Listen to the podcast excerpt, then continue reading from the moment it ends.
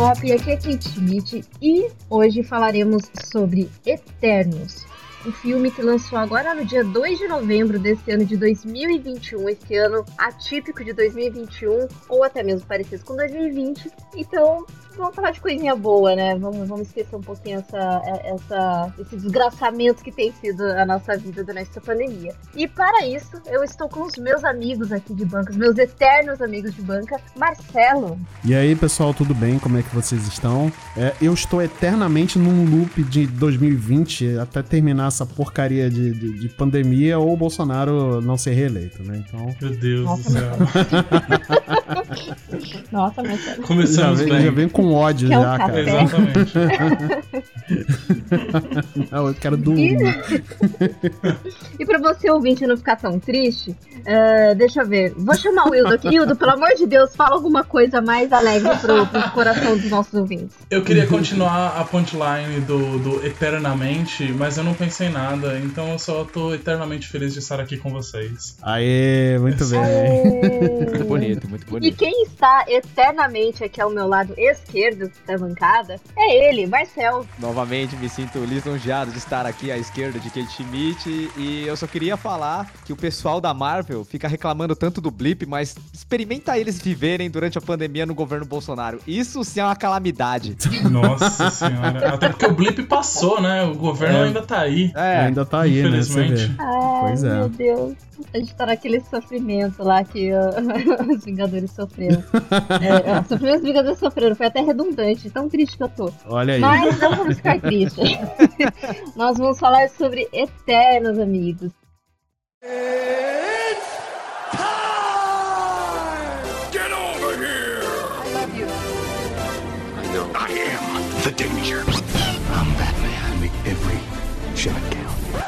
Just roll. Action.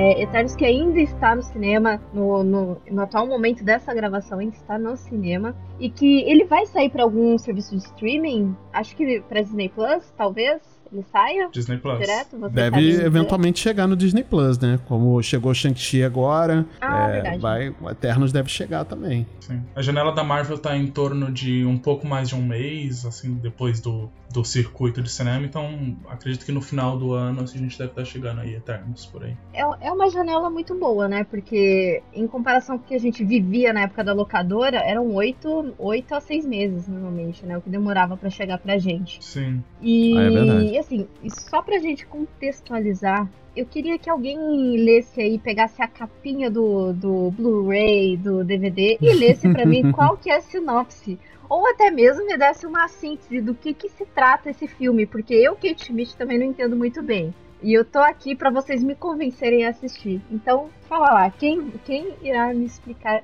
do que se trata esse filme? Eu posso fazer as honras? Por favor. Deve, né? Eu tava até. Eu só tava esperando, no caso. Vamos lá. Antes de falar do filme, eu queria falar um pouco sobre o homem que o criou, sabe? A gente gosta de chamar ele nos quadrinhos de o criador de deuses, ou o rei dos quadrinhos, que é o nosso querido Jack Kirby. Ele foi responsável pela cocriação da maioria dos personagens da Marvel, entre eles os X-Men, os Vingadores, o Homem de Ferro, o Incrível Hulk, e ele também criou o Capitão América na década de 40, não com a participação do Stan Lee, como muita gente pensa, né? O Jack Kirby ele trabalhou muito tempo na Marvel, mas chegou um determinado período na década de 70 ele acabou saindo por conflitos com Stan Lee, ele foi trabalhar na DC, Nesse período que ele trabalhou na DC, ele criou as histórias do Quarto Mundo, que inclusive ficou muito conhecido por causa do Darkseid, que apareceu no famigerado filme da Liga da Justiça, mas que o Marcelo ama. Famigerado, você me respeite, viu, meu querido? Famigerado, Sabia, você sabia. não vem aqui na minha casa é, é, é, falar mal de, de Liga da Justiça, hein? Olha, olha lá. A coisa, a coisa boa que esse filme trouxe foi justamente dar uma ênfase maior nos personagens que o Jack Kirby criou durante esse período que ele ficou na DC Comics, mas também por divergências com a DC Comics, inclusive sobre liberdade para ele criar os títulos que ele queria, ele acabou voltando pra Marvel com algumas condições. Ele não entrou em nenhum título regular que tava rolando na época,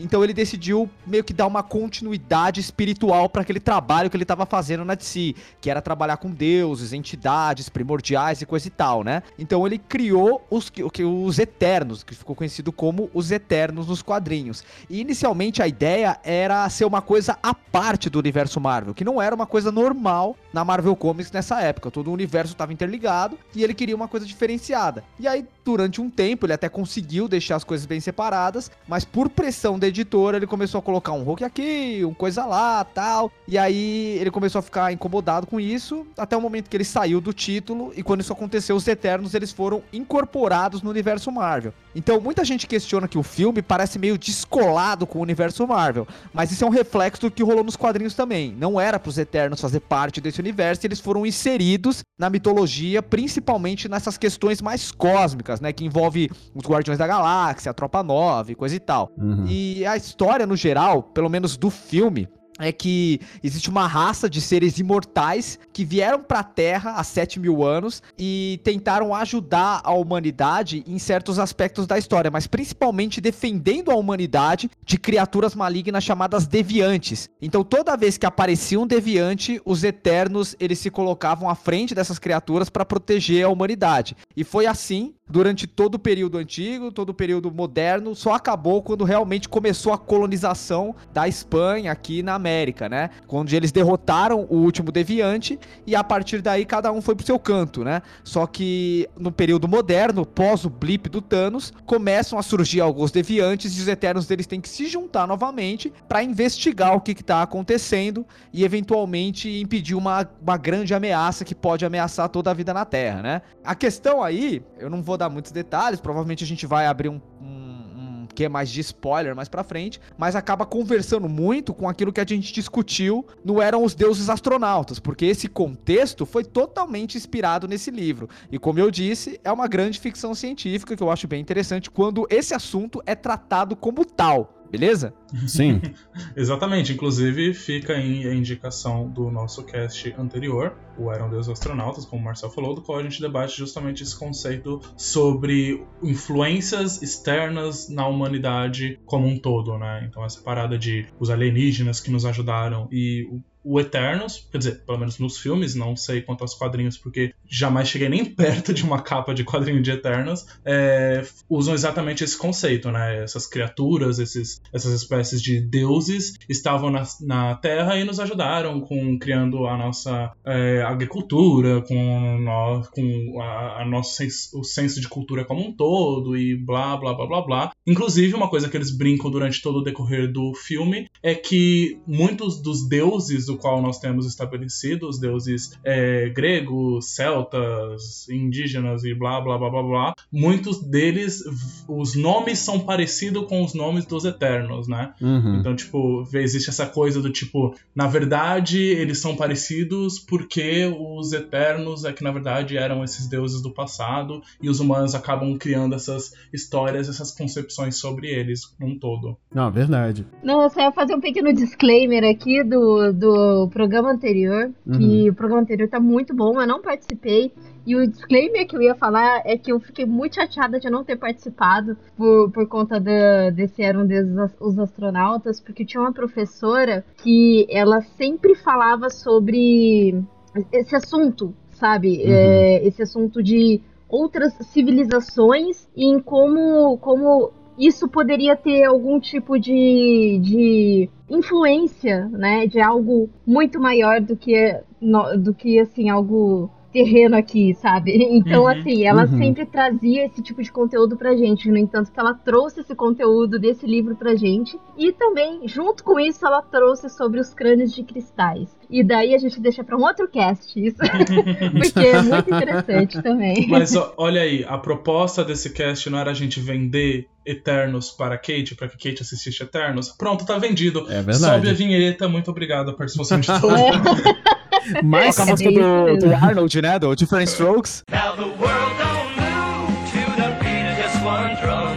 What might be right for you may not Mas se isso não foi o suficiente, Kate, pra te vender Eternos, pra que você assista, é, uma coisa que o pessoal é, fala sobre o filme, que o Marcel também aqui já, já comentou, é que ele é o filme mais distante do, do MCU, né? Da, da- da- do, do cerne do, do MCU, né? E por ser mais distante, ele tem uma certa liberdade ali é, é, que o filme provocou em relação até troca de, de personagens, né? De, é, de gênero de personagem. Por exemplo, a personagem a Jaque, nos quadrinhos, eh, se eu não estiver enganado, ele era um, ele era um homem, né? E no, e no filme foi a Salma Hayek que, que interpretou, né? Brilhantemente, inclusive. Inclusive, a gente tem a questão da Cersei, né? Que ela- aqui ela é interpretada por uma atriz que já participou de um outro filme no MCU, Uhum. que até então a gente não tinha nada parecido o que tinha acontecido, pelo menos não que eu saiba, né? Pode ser que tenha rolado uma coisa menor. Mas é a primeira vez do qual a gente vê uma atriz sendo reaproveitada dentro do MCU. Ela participou do filme da Capitã Marvel, né? Eu não lembro qual era o nome da personagem que ela fazia em Capitã Marvel,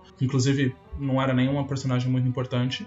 E aí aqui ela foi reescalada como a Cersei, que é teoricamente a personagem principal do filme. Acho que a gente pode colocar assim, né? Acho que dá pra dizer que ele é a protagonista, Dá, sim. dá pra dizer. Pra mim, ela é a protagonista junto com o Richard Madden também, né? É, pra não dizer que isso nunca tinha acontecido, existe uma atriz no Luke Cage, se eu não me engano é a Alfred Woodard, ela tinha feito uma, uma personagem na série do Luke Cage que até então pertencia ao MCU, e depois ela aparece como a mãe do menino que morreu em Sokovia Sim. em Guerra Civil, que vai confrontar o Tony Stark. Mas agora que eles descanonizaram todas as séries da Netflix, então realmente a, no caso a Gemma Chan, que é a atriz que faz a Cersei, ela é a primeira atriz a interpretar dois personagens diferentes dentro do MCU. É. Sim, sim. Ela fez a. Só pra, pra registro de, de, de conhecimento, ela fez a personagem chamada Min Erva dentro de Capitã Marvel, que ela é- faz parte da tropa dos. dos Kree, né? Sim, sim. Inclusive, é, é,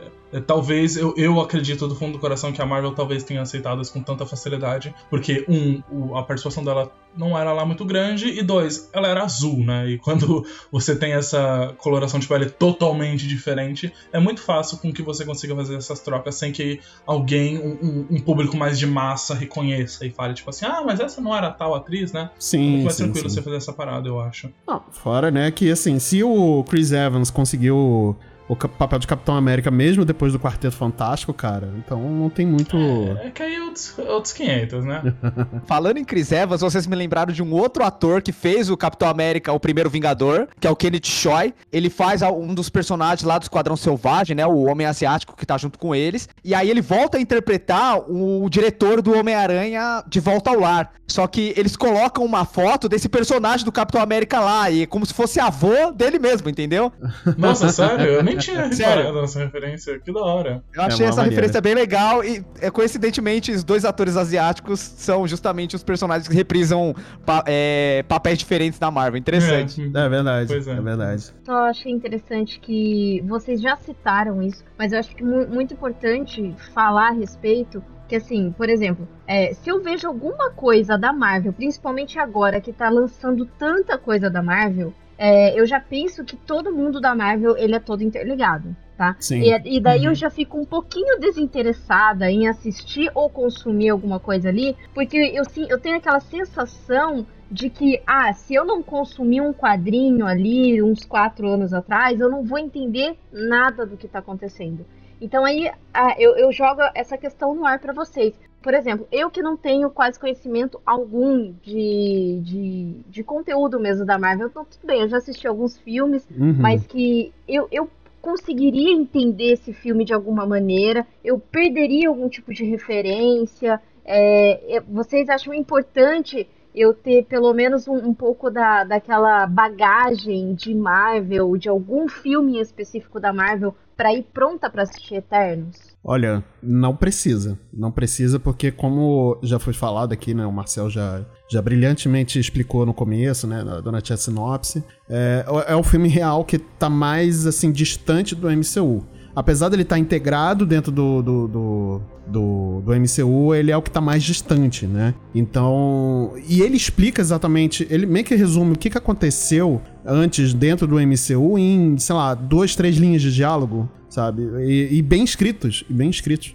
Então não precisou fazer usar de bengala os acontecimentos ou, ou algum herói do, da Marvel, um Capitão América, um Homem de Ferro, sei lá, qualquer coisa, para poder fazer o seu próprio nome, né? Em três linhas, talvez três linhas de diálogo, eles conseguiram resumir bem o que aconteceu. E se você tem conhecimento do que aconteceu anteriormente, beleza, você já sabe tudo mais, mas para quem não tem, também não vai fazer a menor diferença, sabe? Mas nenhum tipo de referência? Assim, tipo, nenhum, Não, nenhum dá- uma dá. pequena referência que seja. A referência mais latente que você vai encontrar no roteiro é a do blip que aconteceu no Vingadores Ultimato, né? Que na Guerra Ah. Civ- na Vingadores Guerra Infinita, o Thanos ele dá o estalo e apaga metade da população do universo. E cinco anos depois, os Vingadores se juntam pra conseguir reverter isso e trazer todo mundo de volta. Então, esse é um evento que particularmente faz diferença na trama dos Eternos. Mas a partir do momento que você sabe que isso ocorreu, a trama ela ocorre normalmente. Uhum. Eu acho que justamente é, esse distanciamento com o universo Marvel faz com que apareçam algumas questões que seja difícil o filme explicar. Em Entendi. que alguma- algumas pessoas podem interpretar como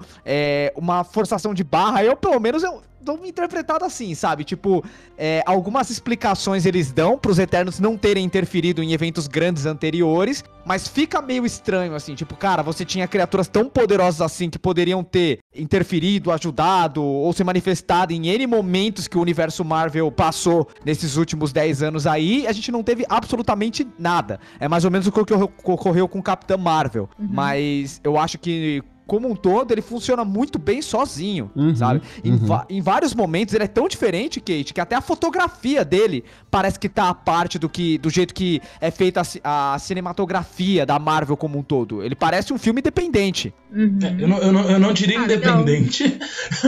É, eu não diria é. independente, porque eu acho que. Mas um- é, um, ele- cinema mais ele- cult, né? Exatamente, ele trabalha uma, uma fotografia bem bonita, assim, ali nas Sim, coisas que a Chloe sim. Faz. Diferente do que a gente tá É. acostumado, né? Sim, sim. soon. Levando em consideração o figurino da galera no passado, tipo na Mesopotâmia, que parece uma novela da Record, dá até pra dizer que é um filme independente, sim, cara. Olha, aí, aí- aí é um shade do qual eu não quero comprar, bem? Aí, beleza? Mas eu acho que, inclusive, essa, essa questão dele ser tão diferente do, do que as produções Marvel vêm fazendo como um todo, eu acho que foi o que gerou tamanha polêmica em cima do filme. Tem Sim. muita gente que, que não comprou a ideia dele e tem gente que, que comprou, assim. Ele, ele- ele definitivamente é o filme mais divisor de águas do MCU desde, sei lá, Homem de Ferro 3, assim. Isso Ou Capitã Marvel, Fácil. né? Até a própria Capitã Marvel. eu eu acho que Capitão Marvel faz. é, Ele. Da boca pra fora, ele é muito polêmico. As pessoas falam, gostam de falar muito polêmica sobre ele. Mas a grande verdade é que ele é bem aceito na, na grande mídia como um todo. Uhum. Sabe? Quem quer fazer polêmica com ele é o carinha que quer fazer polêmica e pronto. Entendi. Sabe? O, o, o, o, o carinha que faz, tipo, que quer. Que quer zoar, o nerdola que quer zoar, sabe? É o Nerdola. Falar, tipo, É o Nerdola. Que faz polêmica com tudo, na verdade, né? Exatamente, exatamente. E agora eu acho que o, o, o Eternos não. O Eternos ele realmente é divisivo e ele, é, ele tem suas polêmicas dentro de si, dentro de pessoas com, é, com bom conhecimento sobre, sobre aquela parada, Uhum. críticos de cinema como um todo. Vai, ele, ele realmente gerou ali uma outra discussão que eu acho que há muito tempo. E assim, eu vou falar pelo meu CPF, eu acho que na verdade é uma discussão que foi até maior do que qualquer coisa que o MCU já tenha feito até então, sabe? Porque por mais que, sei lá, Homem de Ferro 3 seja muito polêmico, ou o próprio Capitão Marvel, ele, no final das contas, acabou sendo muito bem aceito por, quem ele precisava ser aceito. Uhum. E o Uhum. Eternos não, o Eternos ele realmente, a- até quem teoricamente já compraria um filme Marvel de primeira, teve uma certa relutância, eu acho que muito por conta dessa parada, assim, de ele, de ele trabalhar por si só. Eu gosto, inclusive a gente conversou um pouquinho sobre isso, queimando pauta fora de, de, de cast, pra variar um pouco. Que eu acho muito bom quando um filme tem a liberdade o suficiente pra ele fazer a parada dele, sabe? Sim, Eu sim. não gosto de filmes que são dependentes demais de uma outra coisa e acabam não dando valor a si mesmo. Eu acho que Eternos tem. Assim, tem vários probleminhas em Eternos, mas um problema que ele definitivamente não tem é que ele tá fazendo o que ele quer ser, sabe? Tipo, ele Exato. claramente quer ser aquilo e ele tá fazendo aquilo. Ele quer ser a grande novela da Record, como disse o Marcel. Não eu, viu? Ouvinte, o Marcel. Mas esse filme, ele é, ele é muito adulto, né? Até por conta da mão da diretora, né? Chloe Zhao, né? Ela pegou um, um leme ali no, dentro do, do, do filme que levou pra um, pra um outro tipo de patamar que... é, eu já tava...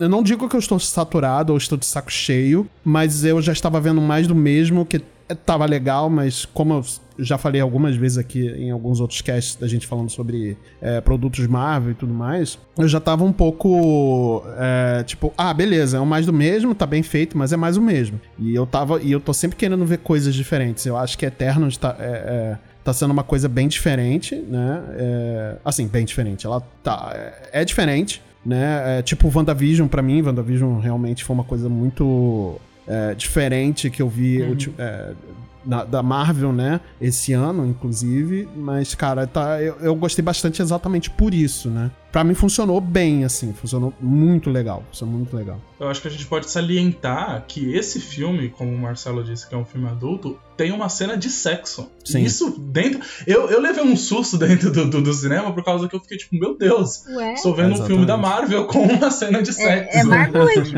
HBO? Nossa, exatamente. Eu falei, que meu Deus HBO do tem céu. umas coisas bem assim. É, Não é um True Blood, assim, vamos, vamos Não, combinar. assim, é, não é. Assim, eles mostram uma. Mas tem uma costas ali, sabe? Você claramente Sim, consegue sim. ver que as, as Tá. pessoas estão ali Que rolou uma performando coisa alguma ali. coisa. Hum. E rolou um coito, assim. Assim, um coito com uma química horrível, eu preciso, eu preciso dizer isso.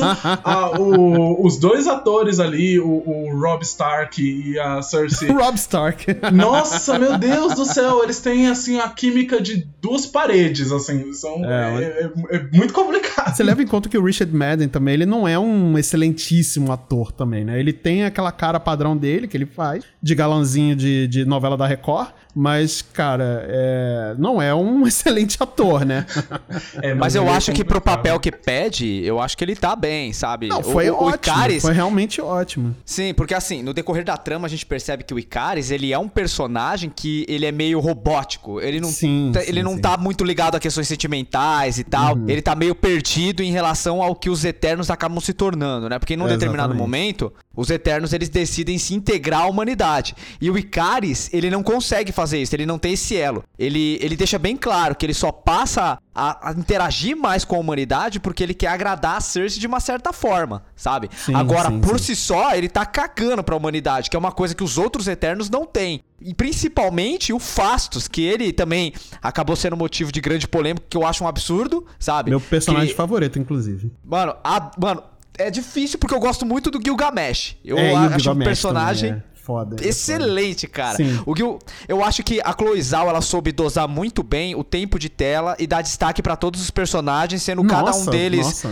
bem importantes e, e existe uma representatividade muito grande. Eu acho que de todos os grupos que a Marvel apresentou até agora, ele é o mais diverso. Sim. Guardiões da Galáxia eu não vou contar que, pô, mano, metade do grupo é CGI.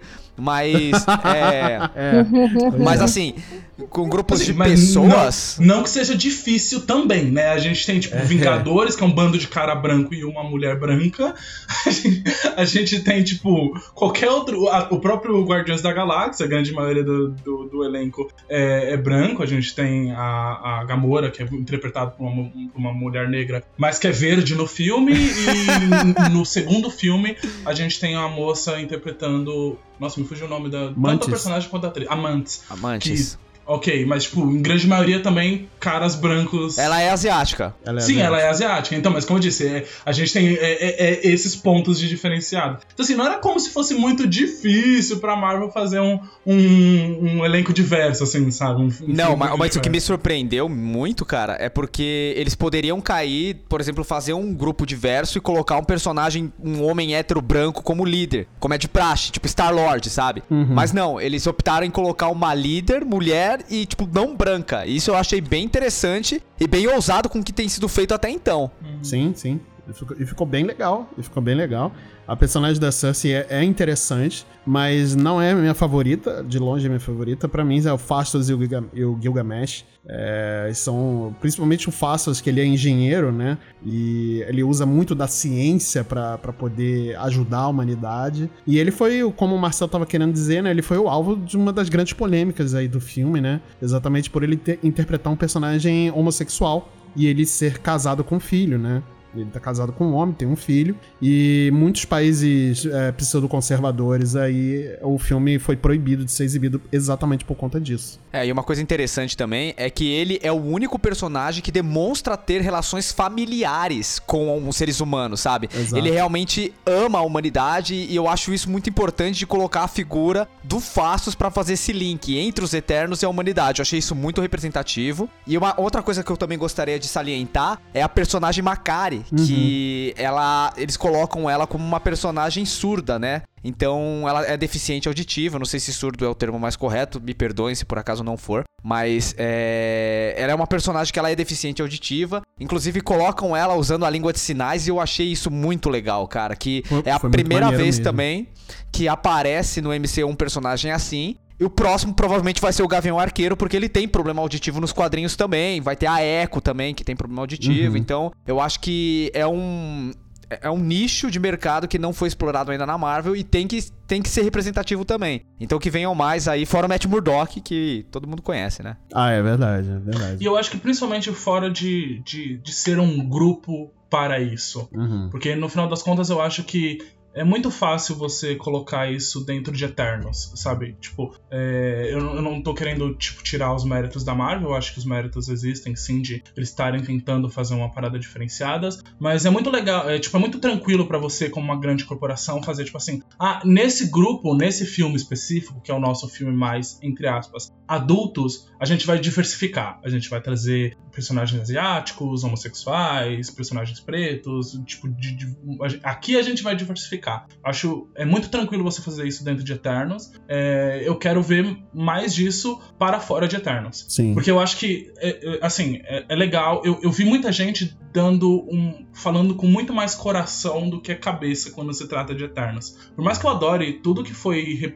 tudo que representa Eternos e sua representatividade, olha aí a redundância, eu acho que no final das contas a gente precisa ter em mente que a Disney é esse grande conglomerado que visa a grana e que se a gente não tomar cuidado, é muito simples para ela montar em cima de uma falsa ideologia e simplesmente extrair dela pautas realmente sociais e comportamentais importantes e tirar dela só a nossa grana. Não tô dizendo que Eternos faz isso, tá, gente? Não tô dizendo que. Mas também tô- não tô dizendo que não faz. Uhum. É, mas o que eu quero dizer é que é muito tranquilo para uma empresa como a Marvel simplesmente chegar e entregar o Eternos como o seu filme de representatividade e não entregar isso em outras produções. O que, Sim. assim, do fundo do coração, eu acho que isso não vai rolar. Eu acho que realmente a Marvel tá tomando é, caminhos de ter uma identidade mais aberta e com personagens mais diversos. A gente, Uhum. o próprio Marcel comentou sobre o- a série do Gavião, que já vai trazer que a, a própria menina usa a linguagem de sinais. Mas eu acho que é extremamente importante a gente ter é, é, esse- essa luzinha piscando de atenção a todo momento. Porque Eternos é legal, é sim, mas existem muitas coisas ali que é, é muito fácil, sabe? É muito fácil você colocar isso dentro desse filme. Eu quero ver você colocar isso dentro do próximo Vingadores, sabe? Aí eu quero.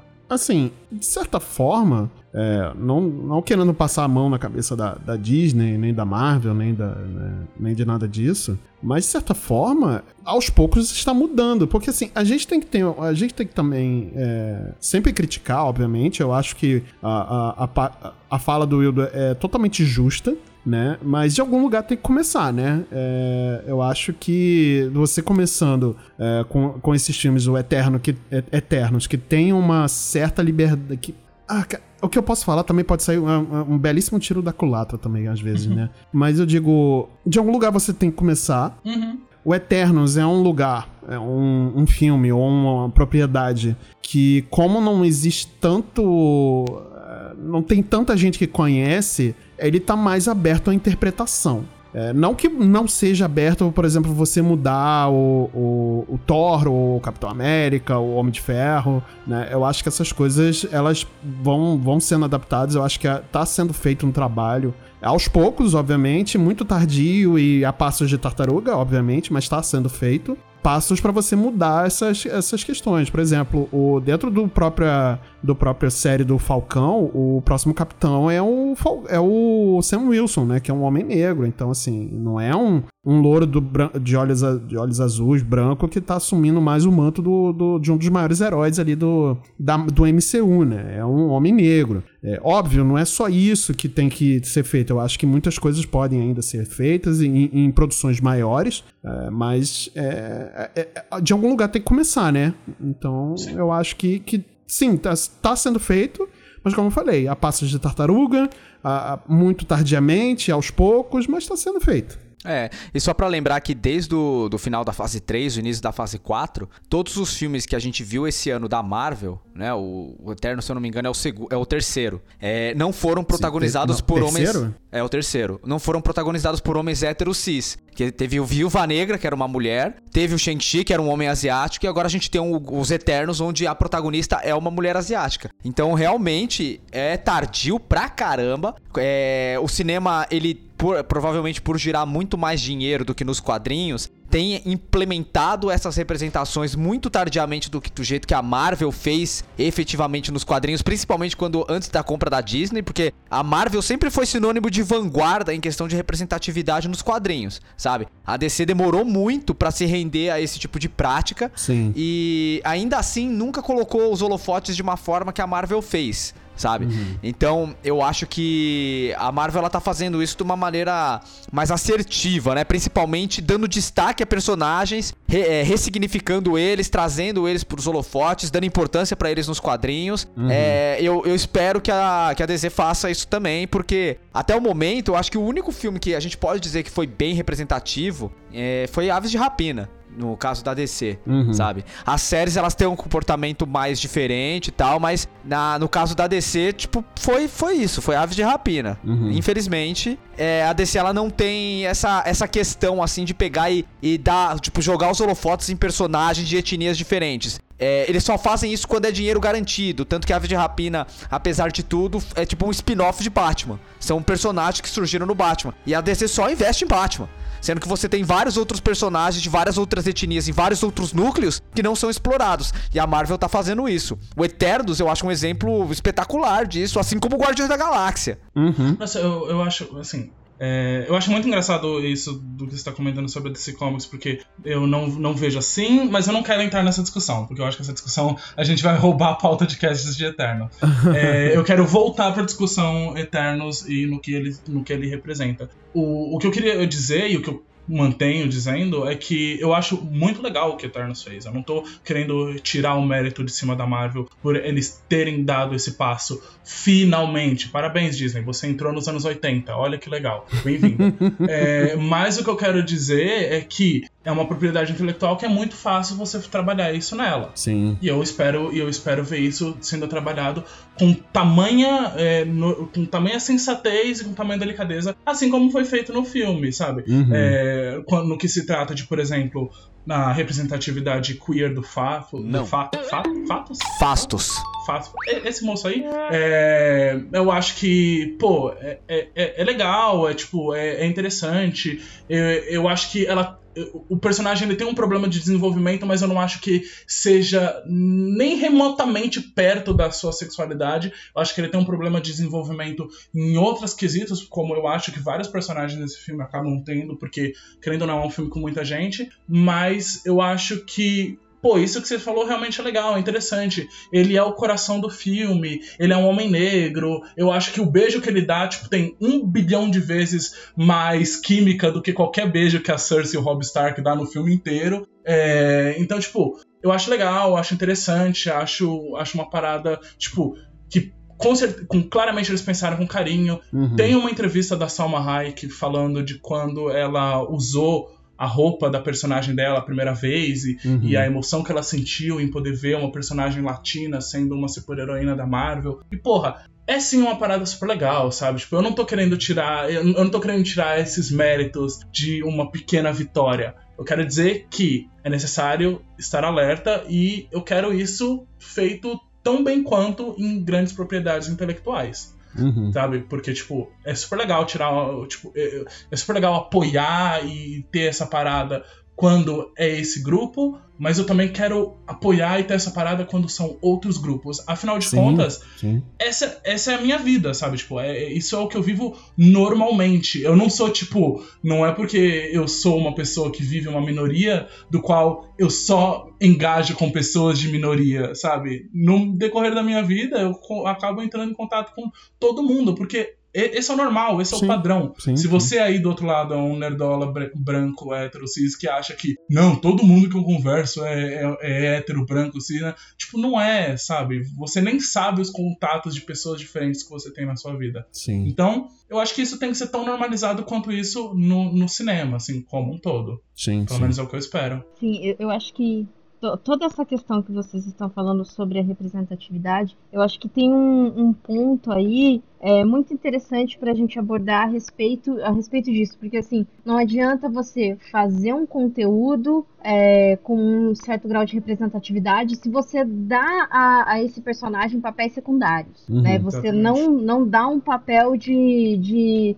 não digo de poder, mas assim, de mais relevância, sabe? Uhum. Ele só tá cumprindo a cota ali Exatamente. do, do, do roteiro, entendeu? Então acho que, ah, é importante? É importante. Inclusão? Excelente. Mas já passou da hora desses personagens representativos ter mais é, participação de protagonismo nesse, nesses tipos de conteúdo, né? Então Uhum. isso, isso também se reflete de maneira social na nossa vida também, né? Assim, por exemplo, não adianta você colocar, ah, uma, uma grande empresa fala que a, é, a mulher é uma CEO e não sei o que da empresa, só que por trás ali, quem tá mandando mesmo são os homens brancos héteros que, que só usa essa, essa mulher pra pra falar que a empresa ela é representativa de alguma forma, pra vender. Exatamente. Então eu acho que dá- isso se aplica da, da mesma maneira também em conteúdos assim. Então é, é, eu acho que o que o Wildo, o Wildo trouxe aí é mais ou menos nesse sentido também, né?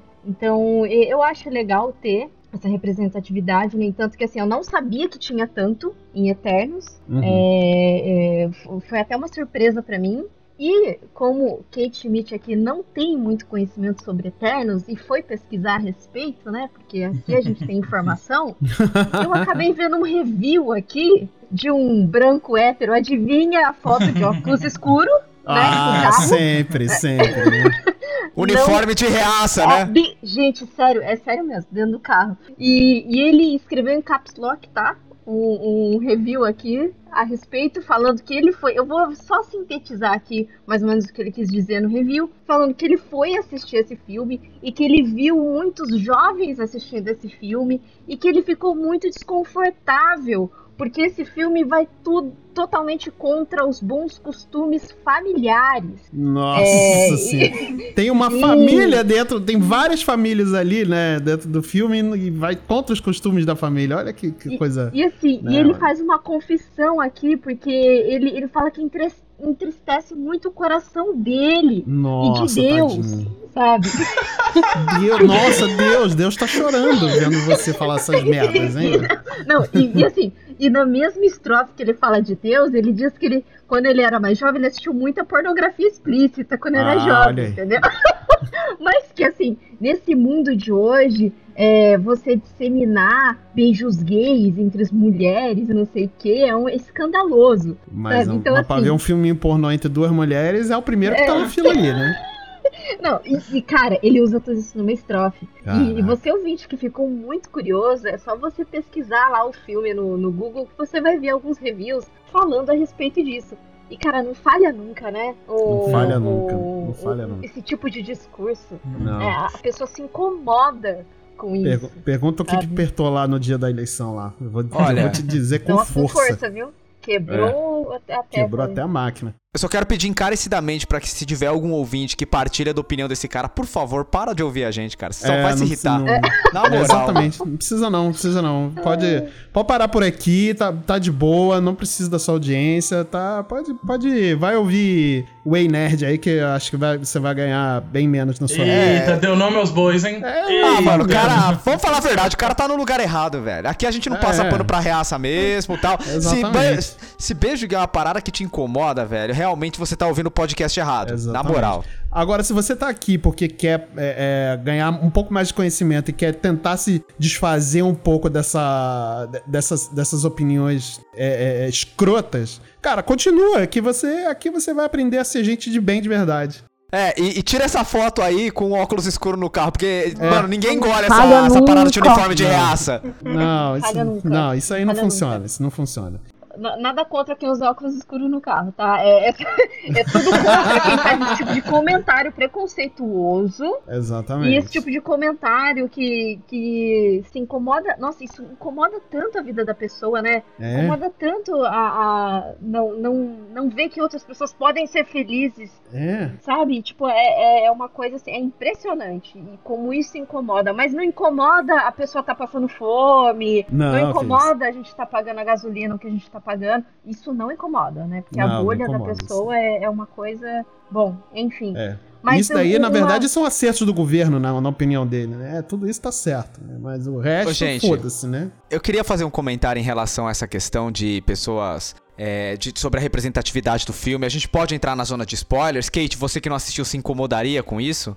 Não me incomodo. No entanto, que eu até ia fazer um. ia puxar um gancho aqui, porque eu vi muitas pessoas comentando a respeito do roteiro Uhum. e dizendo que o roteiro é fraco. E daí eu queria saber, é, assim, vocês que assistiram o filme, pra me dizer por que, que o roteiro. Porque. Não sei se vocês acharam isso também. Mas pra explicar pro ouvinte aí o porquê que tá tendo esse questionamento. E pode entrar na zona de spoilers aí. Você, ouvinte que não assistiu o filme, é, o, o nosso GG Celinho vai deixar aí a minutagem do, do spoiler aí pra, pra você não, não ficar triste. Isso, a, vo- a voz do Google vai falar agora. Uma hora, 18 minutos e 48 segundos eternos. Eu gostaria de fazer um comentário em relação ao Icaris, Uhum. né? Porque ele é o típico personagem clássico de filme de super-herói. O cara branco, hétero, cis, todo pomposo, o cara do Superman, sabe? Com aquela atitude de liderança e o caramba 4 tal. E nos quadrinhos ele é realmente como se fosse um Superman da Marvel. Mas o que me surpreendeu nesse filme foi que transformaram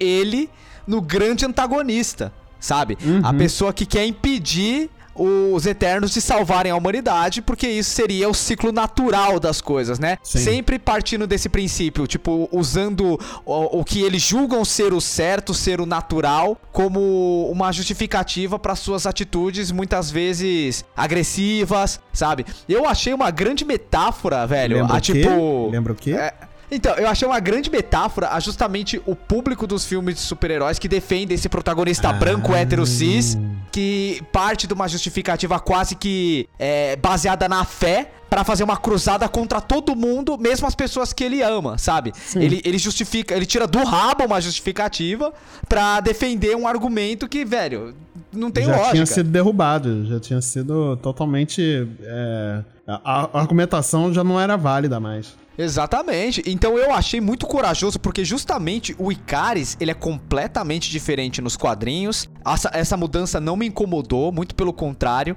Eu achei que ela foi muito bem-vinda porque conseguiu surpreender até quem curte os quadrinhos, sabe? Então, é, talvez isso traga esse gosto amargo na, na boca das pessoas conservadoras. Porque elas viram uma figura que geralmente é a representação do herói, nesse momento virar um protagonista, virar um antagonista e agir exatamente da forma que elas estão agindo, se posicionando contra minorias, é, com, com posturas fundamentalistas, embasadas em absolutamente nada e colocando a sua crença acima do bem comum.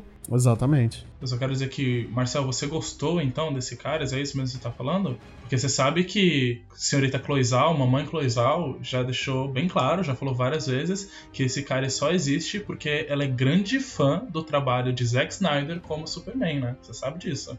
Então, Então, agradeça ao senhor Zack Snyder. Olha só, olha só, mano. Olha onde que a gente Mas- chegou, meu Deus, agora. Ah, minha Tá bom, mas vocês perceberam? Vocês não, vocês não acham essa afirmação um Ah, tanto Marcel, incômoda, não? Ah, Marcel.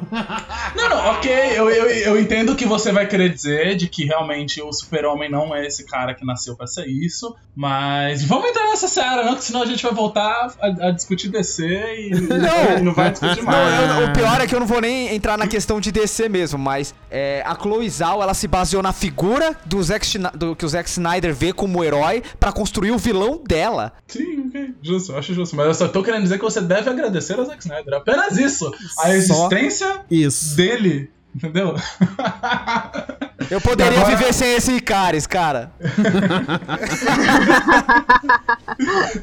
Pois é. Eu, eu- eu quero dizer também que o fato do, do Icaris ter sido esse vilão, eu achei engraçado o Marcel comentar de que foi uma surpresa pra ele, porque, assim, é, não foi algo tão surpreendente pra mim. Eu acho que o filme costura o suficiente demonstrando que ele vai ser um, um- um ponto de virada ali. E, inclusive, foi o que a, a minha amiga que me acompanhou pra assistir o filme, minha melhor amiga, inclusive, um beijo, Nath, você que está ouvindo aí, é, que ela mesma falou, tipo, ai, desde o início eu já não gostei desse cara. Porque eu acho que o filme transmite um pouco disso. Talvez se o, o Marcel não tivesse, não conhecesse o cara do- dos quadrinhos, talvez é, essa surpresa não teria rolado tão tamanho, assim, não sei. Queria saber agora do Marcelo, o que, que ele achou. Tipo, se, se ele sentiu essa reviravolta no personagem ou não. Porque eu não senti, eu senti que o, o, o- o filme tava deixando bem claro, assim, que esse personagem meio desligado, ele, ele vai fazer alguma merda ali em algum momento, sabe? É, Na verdade, eu não senti nada disso. Eu tive essa primeira impressão do Icaris dele ser a representação de,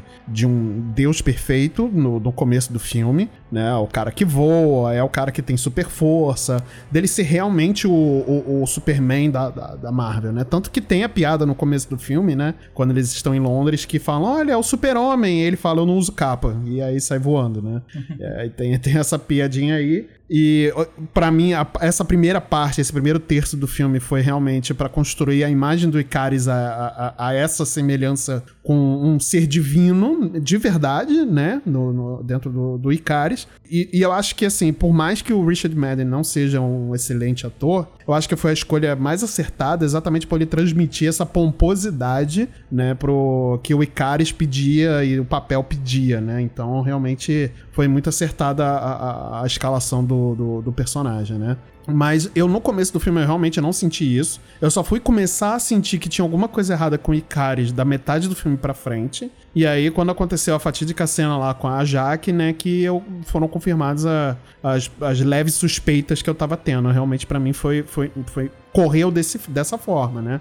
Acho que isso é, tem muita mão da, da diretora, né? Acho que a Chloe Zhao, ela realmente não fez isso é, levianamente. Ela quis realmente dar uma nova interpretação ali ao Icaris, como o, o, o, o Marcel falou, né? Desse, da, da- é a alusão ali ao, ao Reaça, né? Que sempre está nos atormentando durante a vida e que em algum momento pode ter alguma ação mais violenta pra provar o seu ponto, né? Ô Hildo, você fez a leitura certinho, cara. A- o meu conhecimento sobre esses personagens nos quadrinhos jogou contra mim. Porque eu, eu percebia que o, o Ikari estava tendo um comportamento meio estranho e tal, mas eu achei que era déficit de atuação do ator. Eu falei, não, eu não, não vamos fazer isso com o Icaris.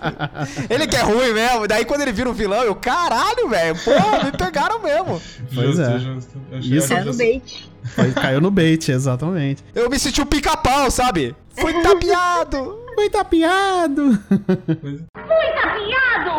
E isso é muito mão da diretora, né, cara? Acho que por mais que as pessoas que avaliaram o filme conscientemente, sem o filme pelo filme, né, e não por, por questão A, B ou C, eu acho que avaliaram. Tem algumas pessoas que avaliaram o filme não tão bem assim, né? Mas é, eu acho que essas coisas estão muito na mão da diretora. Acho que a Chloe Zhao, ela é uma, é uma diretora que foi jogada no mundo hollywoodiano sem, sem querer estar no mundo hollywoodiano. Né, eu acho que ela aproveitou ali pra poder fazer, implementar um pouco da arte dela dentro de um filme de super-herói e pra mim deu, deu bastante certo. Assim, eu, eu gosto do filme tá? Eu acho Uhum. importante de deixar isso claro. Sim, mas também se Mas- não gostar, cara, todo direito também, né? Assim, não, não, é- sim, justo. Mas é que eu, o que eu queria comentar é que eu acho que o, o filme ele falha muito em construção de personagem. Uhum. Assim, eu acho que o, o, o rolê do Icaris é, é bem. Eu acho que é o- a melhor coisa, a coisa melhor estabelecida no filme. Uhum. A, a forma do qual a Jaque também funciona é, é- eu acho legal. Mas eu acho que o filme como um todo, ele acaba dando umas derrapadas em uns personagens assim que eu fico pensando assim, se isso foi, sei lá, a, a, a Chloe Zhao não, não estando preparada pra tá com um filme desse tamanho nas mãos, ou então se é muita interferência de produtor, porque afinal de contas a gente sabe que esse é um filme Marvel e Uhum. tem que agradar os produtores e tem que agradar uma outra galera. Tipo, eu, eu fico pensando aonde que aconteceu ali alguma coisa. Porque eu acho que o filme tem alguns momentos muito bons e alguns momentos que ela consegue exemplificar coisas bem legais de formas simples, como você comentou, por exemplo, eu acho que a parada de como eles explicam o, o blip dentro desse universo, eu acho legal, eu acho gostoso, eu acho que Sim, sim. funciona até pra quem não não consome filmes Marvel, mas eu acho Só que um ponto nisso aí, é, foi muito bom esse, esse ponto em relação a, a explicar o que aconteceu do Blip, porque eles sintetizaram uma coisa é, grandiosa em algumas linhas de diálogo de uma forma muito boa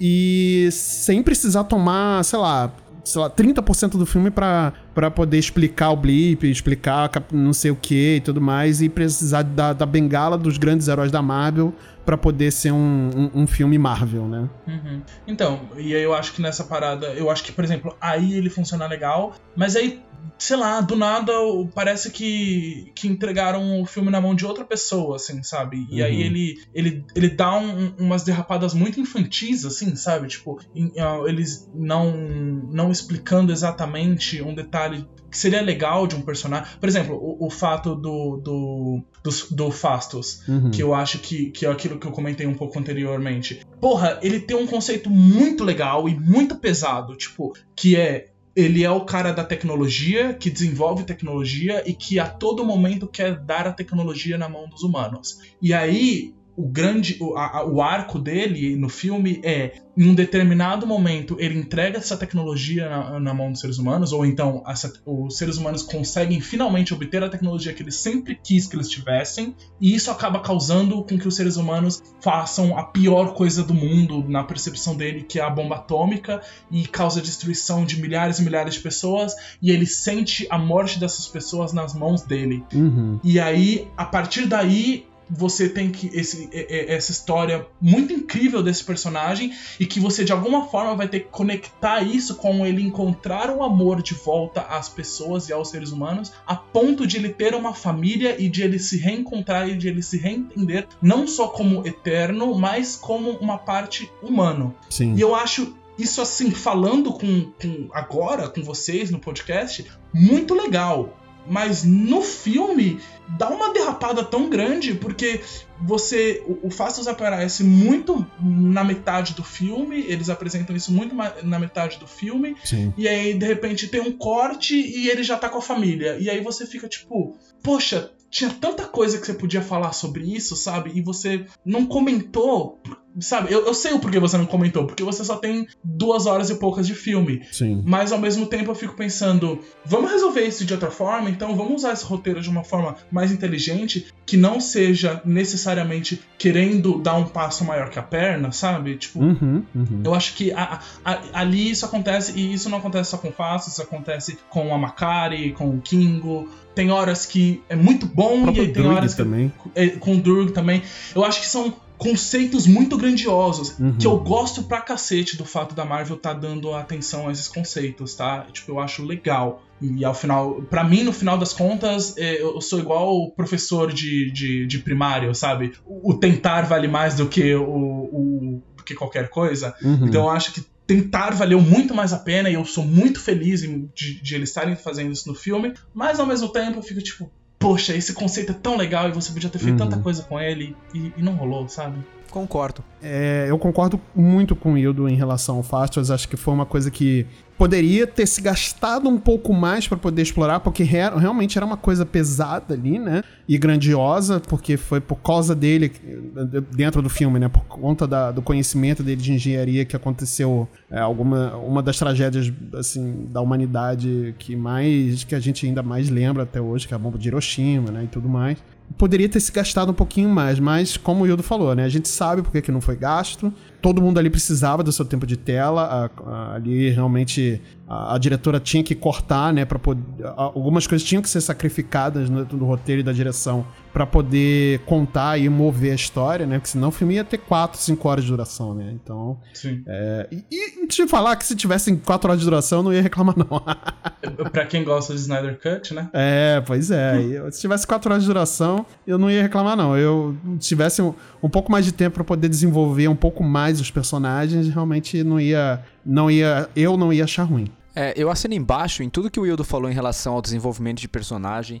Eu acho que a Cloizal ela foi muito feliz em pegar e apresentar meu, os Eternos de uma forma tão carismática assim, a ponto de você se incomodar porque você quer ver mais sobre a história deles, como eles influenciaram, interagiram com a humanidade e tal. Ah, eu gostei muito da história do Gilgamesh, eu gostei muito da história do Kingo, da própria Cersei mesmo, eu queria saber mais sobre isso. Uhum. E, e, eu acho que talvez os Eternos funcionariam melhor como uma série da Disney Plus, como tem sido feito agora. Talvez. Mas eu entendo que eles precisavam estar num filme, um, um filme com, essa, com um roteiro, com essa quantidade de personagens diversos, com essa representatividade inserida, precisava estar numa mídia mais forte como é o cinema. Uhum, Mas a gente uhum. teve que, infelizmente, que sacrificar o desenvolvimento desses personagens. Então, eu entendo é, o porquê que foi pro cinema, mas eu gostaria de ver uma série dos Eternos, sabe? Pra, pra gente ver cada personagem ser desenvolvido da forma que ele merece. Ah, não, eu quero ver só a série do Fastos, na moral. Pode ter só o Fastos, personagens... eu não preciso de mais nada, só isso. eu acho que esses personagens de série seria incrível, assim, você ter um episódiozinho ali de 40 minutos para cada um deles. É verdade. Putz, ia funcionar muito. É, é, como o Marcel falou, é claro que você não conseguiria, porque se tem uma coisa que esse filme faz muito bem, é que ele tem uma escala fodida, assim, é uma escala muito. Uhum. É uma parada muito grandiosa e do qual demanda cinema. Ainda demanda cinema, a gente ainda não chegou no ponto de que séries de televisão estão fazendo isso. É, então, ainda, mas aí, né? ainda. mas aí também tem uma coisa que inclusive eu queria até trazer para mesa. Vou voltar de novo no papo da representatividade, não gostou? Foda-se, me processa, meu Instagram tá aí pra você me xingar no, no DM. é, mas eu acho que com, agora, né? A gente tá fazendo esse cast, o filme já teve semanas em cartaz, já teve altas avaliações, já passou. Uhum. Muita água já passou por debaixo dessa ponte. Vocês acham que toda a polêmica que aconteceu, que a gente sabe que aconteceu, a gente não precisa, tipo, entrar em detalhes aqui. A, a, Kate mesmo trouxe uma das avaliações do que, do que rolou, e ele é o filme com a pior nota avaliada no Rotten Tomatoes de todos os tempos e blá, blá, blá, blá, blá. Mas vocês do, acham que todas Pior nota dos filmes da Marvel, né? Só pra, de, pra é, deixar, é, Desculpa, claro, né? o pessoal vai falar, tipo, não, mas Tomates Assassinos tem nota 5, é, claro, é, né? pois é. Desculpa. O que é um Mas absurdo. eu- Tomates Assassinos é excelente. não Cristine também, Cristine pra Carro. Assassino é a maior maneira também. né? Não Pneu no assassino. É, mas o que eu queria fazer aqui é tipo, vocês acham que tudo isso só não aconteceu porque filmes que trazem minoria, eles o tempo todo precisam ser fodões, sabe? Tipo, ele nunca pode ser só um filme mediano. É, o, o, o filme com a gente passou com isso com Shang-Chi, a gente passou isso com Capitã Marvel, a gente passou isso com várias coisas. Tipo, o filme com o, o que traz uma representatividade, que traz um, que tenta algo diferente, que tenta algo mais legal, ele sempre tem que ser um filme fodão, ele nunca pode ser um filme mediano. E aí, eu acho que Eternos, eu nem acho que Eternos é mediano, tá? Eu acho que Eternos é um filme assim legal, assim, eu acho. Sim, sim. Mas eu Talvez entendi o seja seu o meu ponto. favorito do- Eu entendi seu ponto. É, mas vocês não acham que rola um pouco disso, assim, sabe? Tipo, toda essa polêmica tá acontecendo por causa disso? Talvez se esse filme fosse, sei lá, com um bando de cara hétero branco só tinha passado, assim, sabe? Porque você me falar que esse filme é pior do que Thor 2 e Thor Nossa, 1, não. Isso é. Isso sabe? É, Dói meu isso é coração. sacanagem.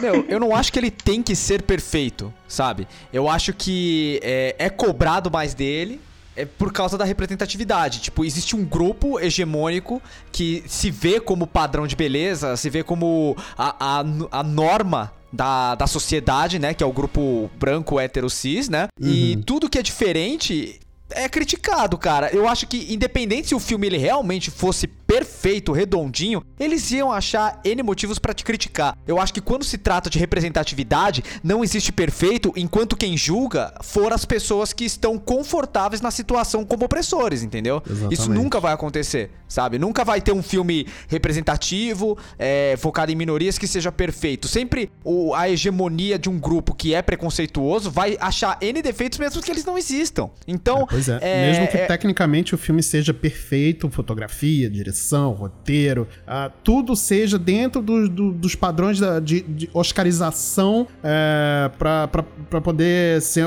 bem avaliado, sabe? Acho que É. mesmo assim não ia, não ia né? Eu, sinceramente, já vejo o Oscar como uma coisa extremamente partidária, porque Sim, quando você olha sim, o comitê sim, de avaliação, é um bando de velho branco, cara. É, então, é, é, o- os critérios pra você avaliar um filme, na minha opinião, principalmente a parte técnica, eles são muito irreais. E quando você for trabalhar a questão de roteiro, de história, narrativa, eu já acho uma coisa muito subjetiva, sabe? Porque o, eu acho que a arte como um todo, ela tem dois caminhos. Ela tem o lado do artista, que ele, ele escreve uma história, e tem a- o lado do consumidor, que abraça ou não aquele conto, sabe? Sim, exatamente. Então, é, você pegar e falar que um roteiro é ruim porque ele não te representa é uma coisa. Você falar que ele é um roteiro ruim porque ele tem furo, porque ele tem problemas de narrativa, problemas técnicos, beleza. Só que a questão não é essa. A questão é que os Eternos, eles não têm esse tipo de problema. Eles têm que trabalhar duas vezes mais pra sanar os erros que eles não seriam notados se fosse um elenco branco.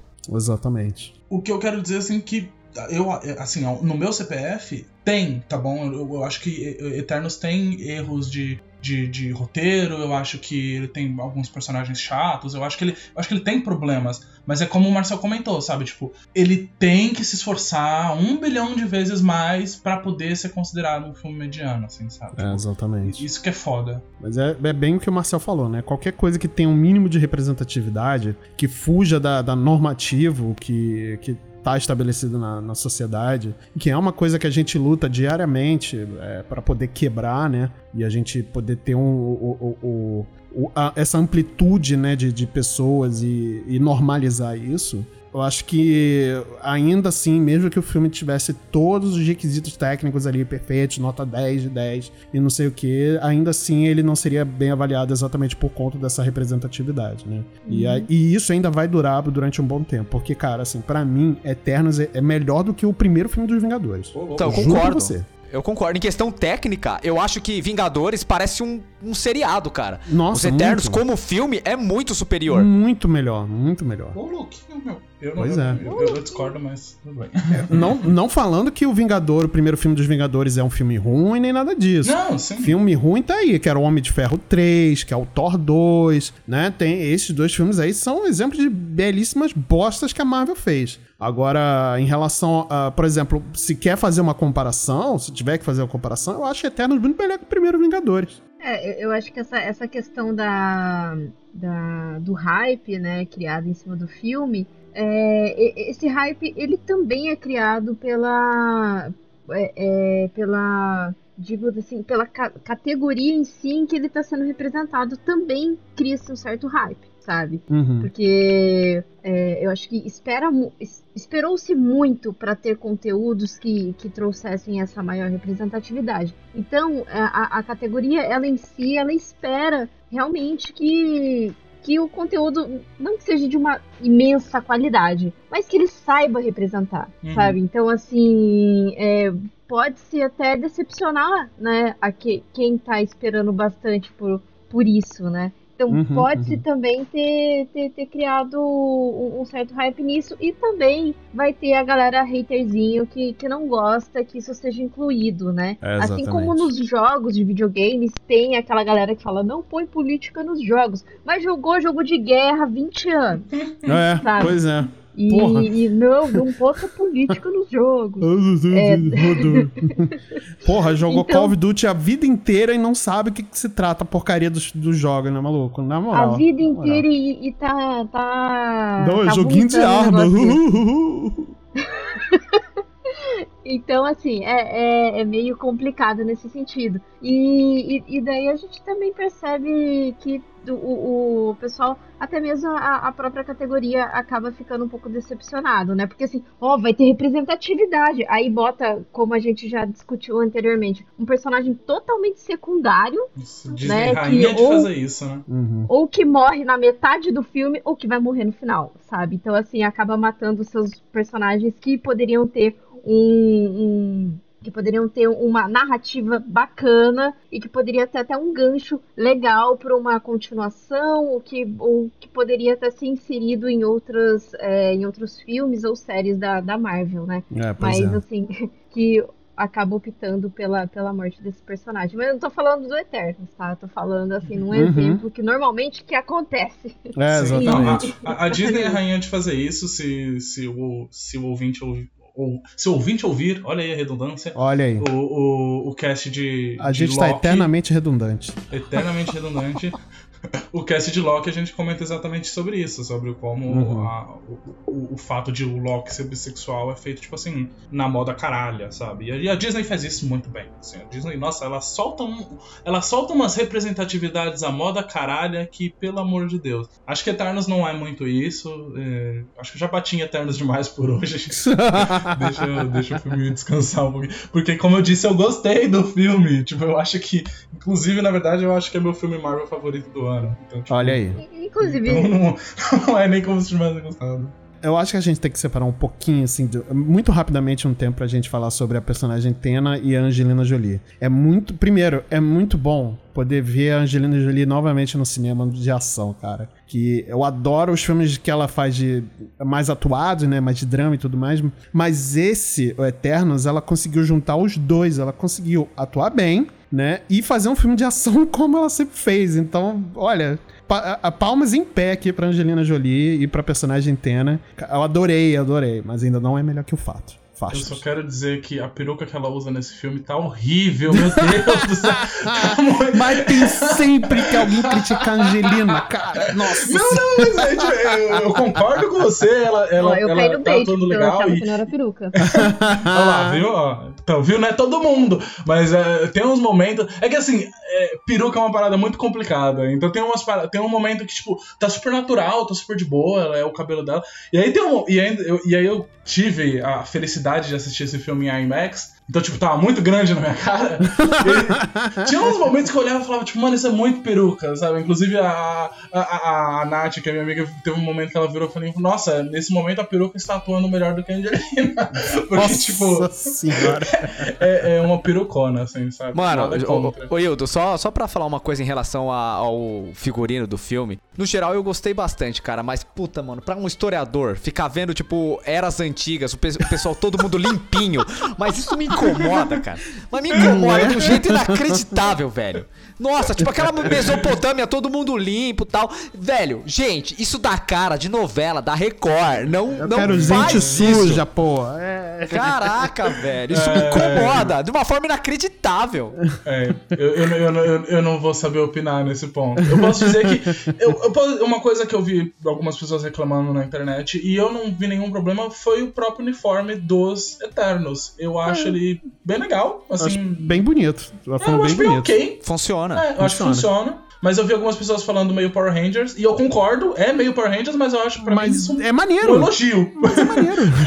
pra mim, você falar que, tipo, parece com o uniforme do Power Rangers, pra mim isso é bom. Não tem nada de ruim você falar que, Não, parece e assim, visualmente falando, o filme é lindo. É lindo, assim. Ele. É, bonito. Nossa, que filme bonito, cara. Que filme, principalmente ali as últimas cenas onde eles estão em cima do Celestial, né? Que, que eles têm que destruir. É, como é que ele, ele tá formado dentro da Terra. Cara, aquilo ali foi bonito demais, gente. É- Ai, nossa, uma coisa que eu preciso falar, não posso sair desse cast sem falar. Eu adoro super-heróis com poderzinhos, né?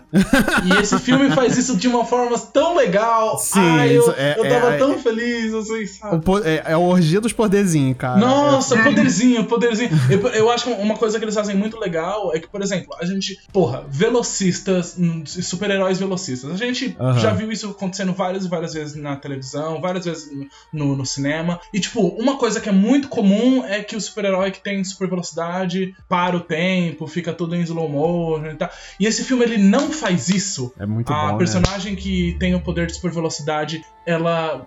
É, é muito A legal Macari, a forma como a eles Macari. usam. A Macari. E, e, e ela socando a cara de um, de um personagem específico, eu não vou falar. Do, do Não, é- Icaris. É, o Icaris, né? Fala assim, porque isso daí seria o, o Flash contra o Superman perfeito, cara. Nossa, é muito bem feito, mano. Tipo, ela vai socando a cara dele. É muito Nossa, foi legal. muito bem Eu- feito. Nossa, Real- eu, eu adoro. muito. Eu tô tão feliz que a Marvel tá dando poderzinhos. O Marcelo, você vai me perdoar, mas o melhor filme da Liga da Justiça já feito é da Marvel. Não, eu, isso, Só heresia. Assim, eu cara. posso. Eu não sei se é melhor, porque eu não acho que é melhor, mas eu posso dizer que a Marvel conseguiu fazer um filme com o Super-Homem, com o Flash e com a Mulher Maravilha, né? Porque a É, Tena é a Mulher. Maravilha. Então, tipo, tá lá. Eu não sei quem seria o Batman do, do rolê, mas, tipo. Não, detalhe que a DC, ela é citada nesse filme. Isso nunca aconteceu, Sim. cara. Duas vezes. Duas né? Duas vezes. vezes? Duas vezes, cara. Muito bom isso. Muito bom. Eu, eu achei isso bem legal, assim. Eu- como eu falei, como eu disse no início do cast, o filme é, a todo momento sabe o que ele quer ser e ele Uhum. não fica dependendo de outras paradas. Ele faz o rolê dele. E isso se que é é bem legal. feito ou se é mal feito, fica a, a gosto do freguês. Exato. Mas ele, em nenhum momento, ele, ele fala, tipo assim, ah, não, eu não vou usar essa piada do Superman. Ele usa. Até porque, é meu Deus do céu, você olhar pro Icarus e você não falar que ele é um super-homem, tipo. que? Tanto que ele mesmo brinca, né? Que, eu- que eu- Não, que ele eu é um falei. Ele mesmo, ele brinca. Só que eu não uso capa. E vai embora. É. Tipo, uh, Exatamente. É muito maneiro. Então, é isso.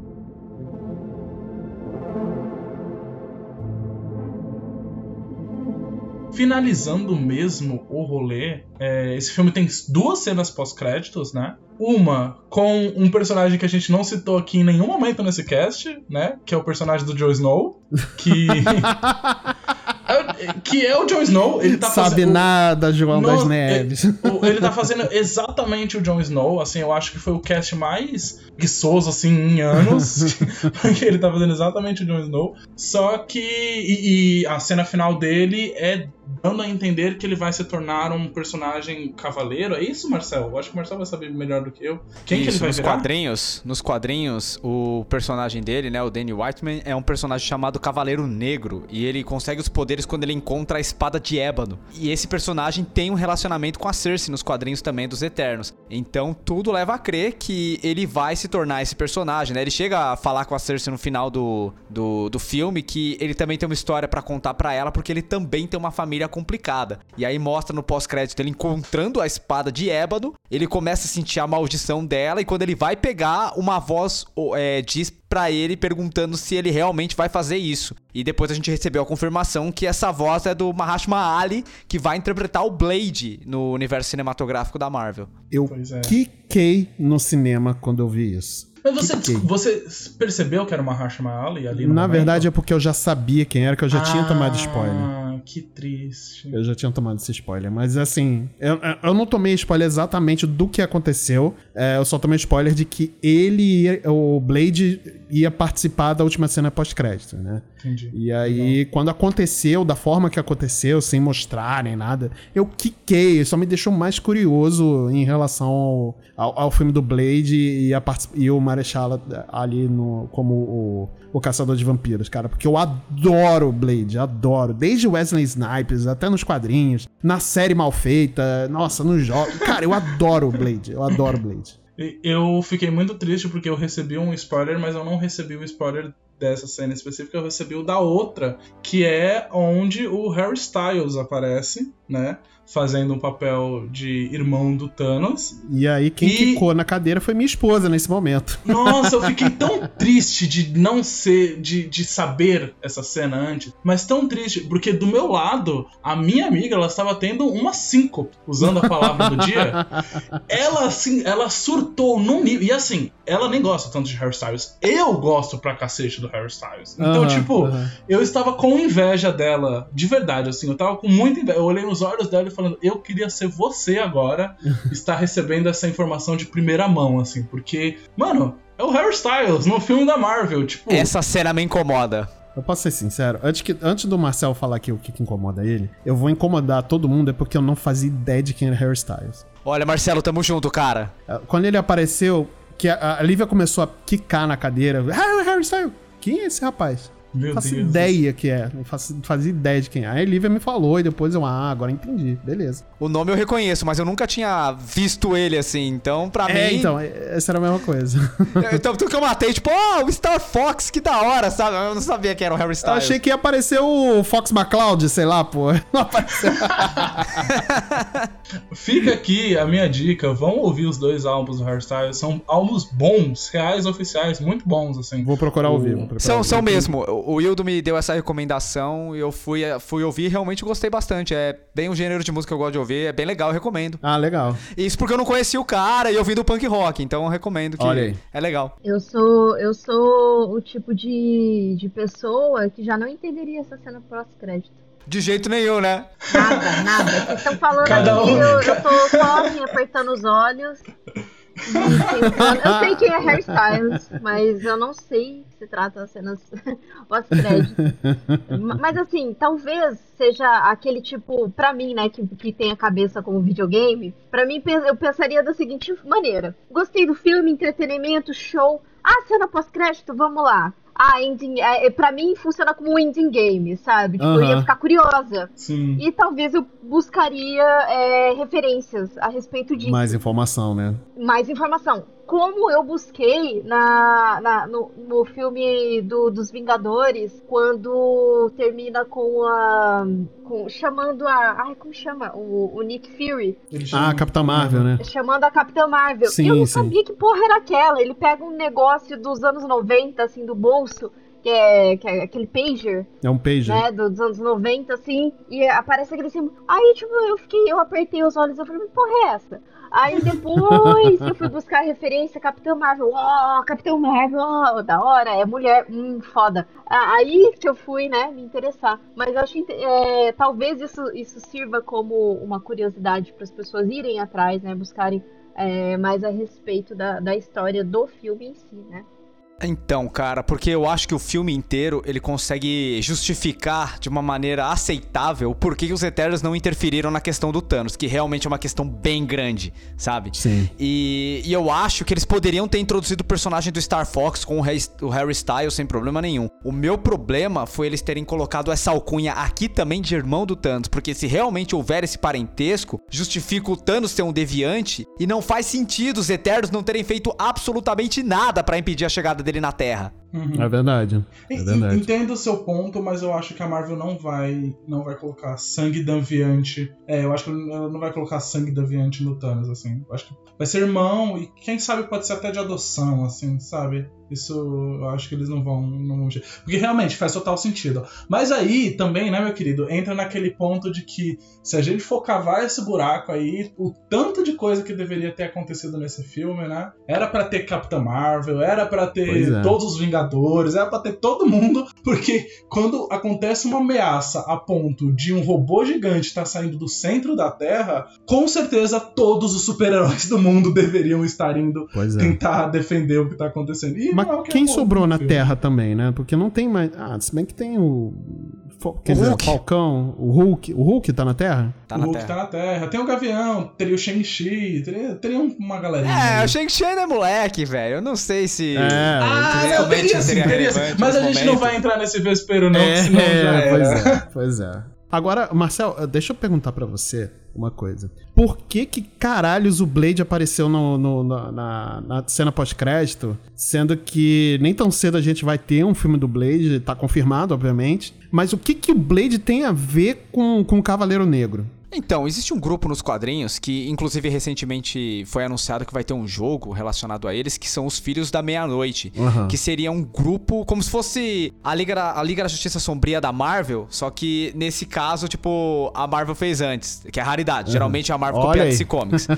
que é, tipo, um grupo de heróis místicos que ajuda a defender a Terra, a impedir que ameaças interdimensionais de terror místico, infernal e tal, acabem chegando no planeta.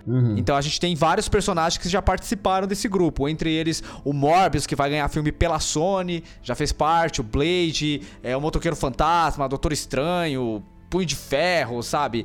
É, vários personagens de origem mística já fizeram parte desse grupo aí. Então pode ser que a gente tenha aí um vislumbre desses heróis mais obscuros que lidam com vampiros, com ameaças interplanetárias, elfos e tal, acabem se juntando pra ter esse lado mais fantasioso da Marvel, ma- mais terror da Marvel aparecendo, porque a espada de ébano ela é amaldiçoada. Entendi. Até onde eu sei, o Cavaleiro Negro, ele nunca fez parte dos Filhos da Meia-Noite. Mas o único elo que eu encontro entre o Blade e o Cavaleiro Negro é justamente esse lance mais demoníaco, mais sobrenatural que tange esses personagens que fazem parte desse grupo aí. Entendi.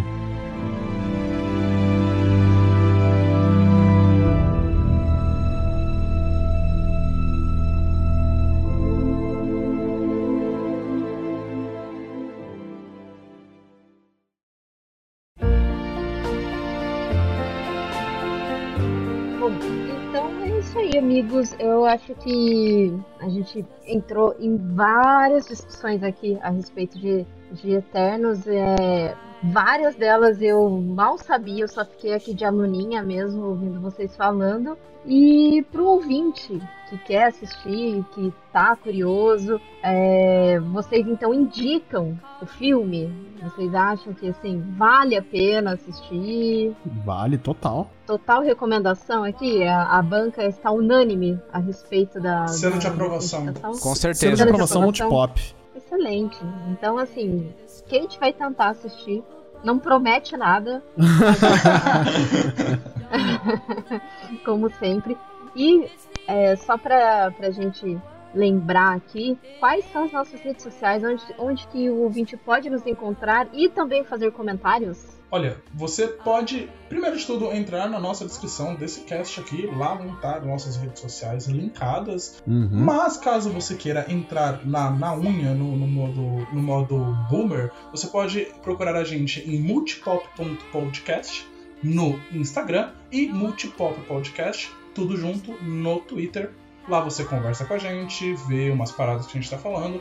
A gente está passando assim por uma por umas mudanças que vão ser bem legais, então fique de olho nas nossas redes sociais. E além do mais, é sempre legal lembrar que na descrição desse episódio tem ali um, um, um rolezinho, um questionário, uma paradinha que a gente deixou, uma brincadeirinha aí. Sim. E a gente tá perguntando alguma coisa, a gente já sabe o que a gente tá perguntando? Não sei. Nesse momento, eu não sei, mas tudo bem. É, interage aí com a gente, é sempre legal, a gente tá sempre em busca de mais interação. E pro ouvinte que quiser nos ajudar, não temos Patreon, não cobramos nada. Então, para ouvir as nossas vozes aveludadas e maravilhosas, é só você acompanhar mesmo. Toda semana tem um programa novo, é, na segunda-feira. Isso, isso. Se o seu agregador de, de podcast for Spotify, é só você é, colocar ali no sininho para você ter o alerta de sempre é, programas novos. Exato. Mas se for a- a- agregadores, outros agregadores, é só lembrar toda segunda-feira que você vai acordar triste, é só você ver lá um programa novo do Multipop e você já fica feliz. Exatamente. É isso, né, amigos? Se cuidem, usem máscara e um beijo no coração. Eternamente grato por vocês. Meu Deus. Linda. Que bonitinho. Falou, gente. Beijo, tchau. Esse podcast foi editado pela Yellow Umbrella, produtora audiovisual.